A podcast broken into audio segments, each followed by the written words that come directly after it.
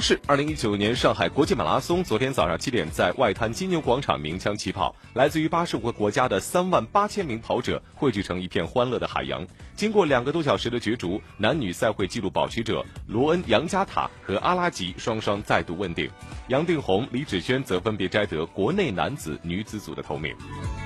已经连续多年获评国际田联金标赛事的上马，今年全力冲击最新推出的白金标赛事，组织服务再度升级。针对少见的高温天气，组委会增设了水站、喷淋站。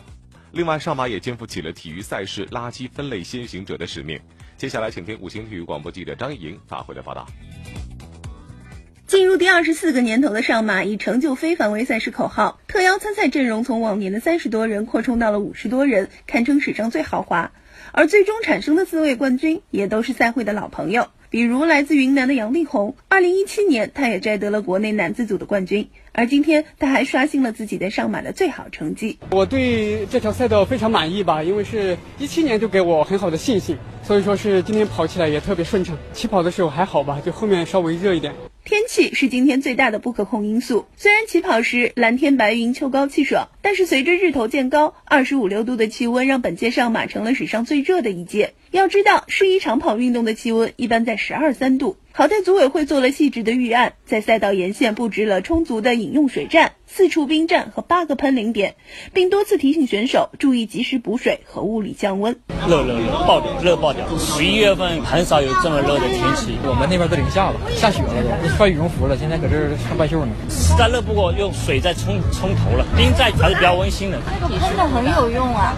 我都是特意去找他去喷，而且还停在下面很久。面对来自五湖四海的参赛者，上马今年还迎来的一份挑战是垃圾分类。起点集结区通道，三十八名来自交大医学院的小马达接过了垃圾分类志愿者的重任，以一当千，对跑者进行引导辅助。来自临床医学专业大二的李文博，最多的是这种雨衣，还有一些废弃的衣服。还有很多水瓶，一般情况下呢，大家都能投对，然后还会有些外国人，他们不知道这个怎么分类，需要我们帮他一起分掉。呃，在起点这边还挺忙的，然后感觉挺有存在感。由于赛事的提前宣传和赛道周围的清晰布置，选手们对于垃圾分类也多少有了概念。其中一对参赛者穿上了红绿两个垃圾箱形状的特制外套，一时吸睛无数。而更多选手也都在潜移默化接受这种理念。就我们喝水的点啊，它那边都会有分干垃圾、呃湿垃圾啊，可回收。而且路上不是也有很多人穿的那个垃圾分类的那种衣服在跑吗？就在我旁边，就跟他们一起跑了一段。我们长春也分类呢，现在。但是没有上海分的细，也值得学习。我们自己也是尽量减少不必要垃圾的产生。另外，其实，在跑的过程当中，也会有意识的去把这些呃杯子啊、瓶子投放到该回收的地方。要体现我们这个马拉松这个精神，更环保，更爱我们的城市。三万八千名跑者经过后仍然一尘不染的街道，是给这座城市最好的礼物。而上马也凭借专业热情的服务，吸引了更多关注的目光。上海名额难得，然后很难抽，所以说基本上中了上海都会来上海。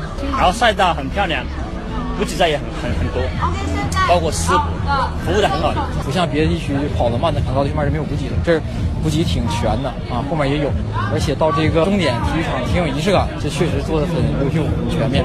明年如果还能抽到，还有机会肯定还会来啊，得来呀，办这么好得来呀，多有意义啊，是不是？五星体育广播，张颖报道。